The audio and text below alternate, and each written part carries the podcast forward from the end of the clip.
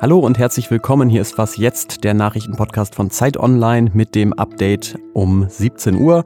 Sowohl die EU als auch die Welthungerhilfe haben heute alarmierende Zahlen veröffentlicht und außerdem spreche ich gleich nochmal über den offenbar rechtswidrigen Lockdown im Kreis Gütersloh. Ich bin Ole Pflüger und der Redaktionsschluss für diesen Podcast ist 16 Uhr. Corona ist der Brandbeschleuniger der sowieso vorhandenen Krisen, die sich vor allem aus den Konflikten und aus dem Klimawandel in den letzten Jahren entwickelt haben und schon dazu geführt hat, dass die Zahl der Hungernden weltweit nicht mehr sinkt wie in den 30 Jahren zuvor, sondern steigt. Das war Marlene Thieme, die Präsidentin der Welthungerhilfe. Die Welthungerhilfe ist ein gemeinnütziger Verein mit Sitz in Bonn und die hat heute ihren Jahresbericht vorgelegt.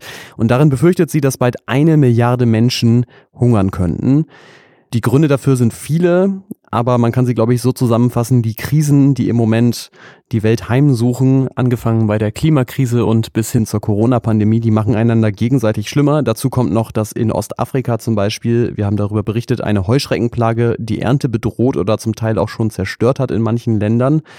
Und äh, die Welthungerhilfe hat viele Zahlen genannt heute, aber die beunruhigendste ist vielleicht eine, die auch schon von den UN verbreitet wurde.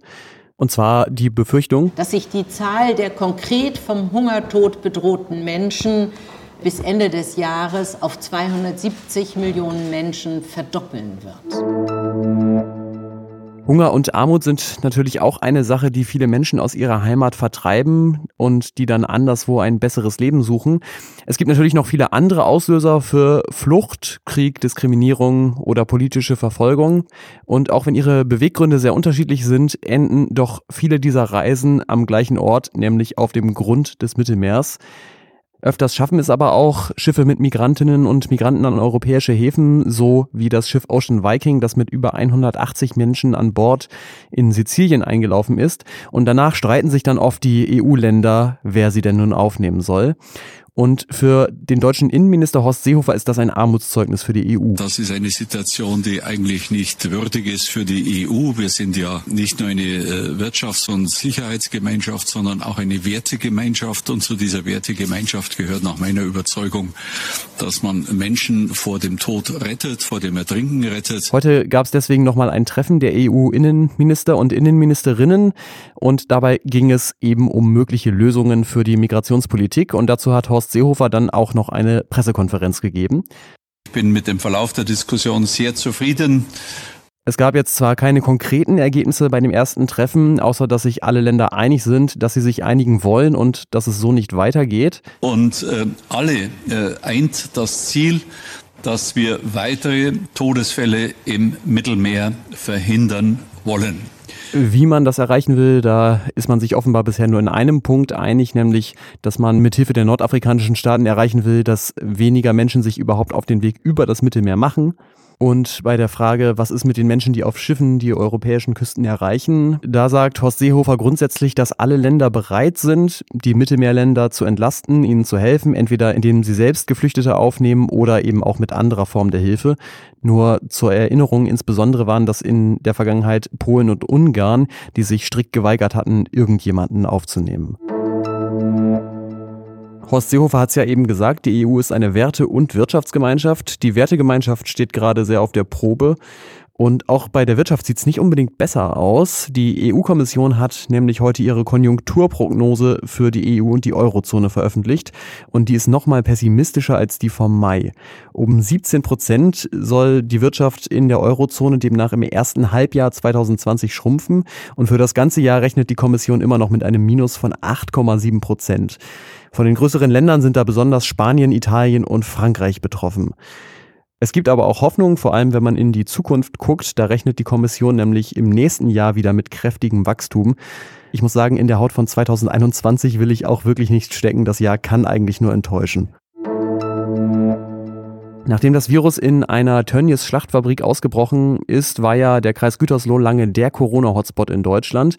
Zwischendrin wurden da mal 270 Neuinfektionen pro 100.000 Einwohner in sieben Tagen registriert. Und der kritische Wert, auf den sich Bund und Länder mal geeinigt hatten, der lag ja bei 50 Neuinfektionen.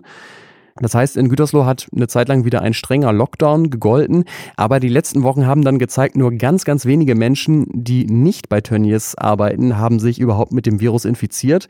Und deswegen hat das Oberverwaltungsgericht in Nordrhein-Westfalen gestern verfügt, dass der Lockdown beendet werden muss. Der wäre allerdings heute sowieso ausgelaufen und wird jetzt einfach nicht verlängert. Anders sieht es mit dem Tönnies Schlachthof in Reda-Wiedenbrück aus. Der muss geschlossen bleiben, denn im Moment prüft die Verwaltung des Kreises und der Städte das Hygienekonzept der Firma. Und auch mit Urlaub und Ausflügen wird es wahrscheinlich erstmal noch kompliziert bleiben für Menschen aus dem Kreis Gütersloh. Mecklenburg-Vorpommern hat heute angekündigt, dass sie wieder einreisen dürfen, aber Niedersachsen, das ja zum Beispiel viel näher liegt, das hat angekündigt, dass die Einreisesperre erstmal verlängert werden soll. Ich kann mir ehrlich gesagt gut vorstellen, dass das auch nochmal vor Gericht landet. Was noch? Ringo Starr, der Drummer der Beatles, der feiert heute seinen 80. Geburtstag. Und falls Sie die Beatles toll finden und ihm eine Freude machen wollen, auf YouTube hat er ein Video geteilt. Da erzählt er uns in seiner typischen coolen Schluffigkeit, sage ich mal, von seinen Geburtstagswünschen. Ein bisschen Liebe, ein bisschen Frieden, vielleicht kriegen wir das ja hin. Ringo hat aber eben nicht nur das Schlagzeug gespielt, sondern hat auch immer mal singen dürfen. Und das bekannteste Beatles-Lied, bei dem er am Mikrofon stand, das ist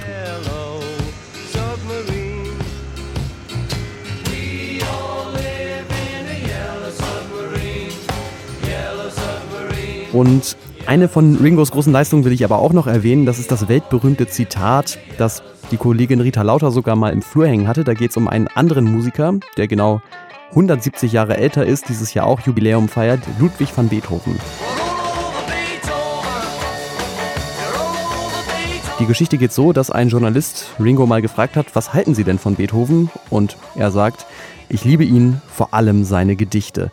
Und das Tolle an dem Satz finde ich ist, dass man sich total gut vorstellen kann, dass Beethoven genau das gleiche über Ringo Starr gesagt hätte. Und das war es bei Was jetzt am Dienstagnachmittag beim Update. Morgen früh meldet sich Pia Rauschenberger wieder und spricht unter anderem darüber, wie das Coronavirus in Brasilien wütet. Wenn Sie Fragen haben, Anmerkungen oder Kritik, dann schreiben Sie die gerne an wasjetzt.zeit.de.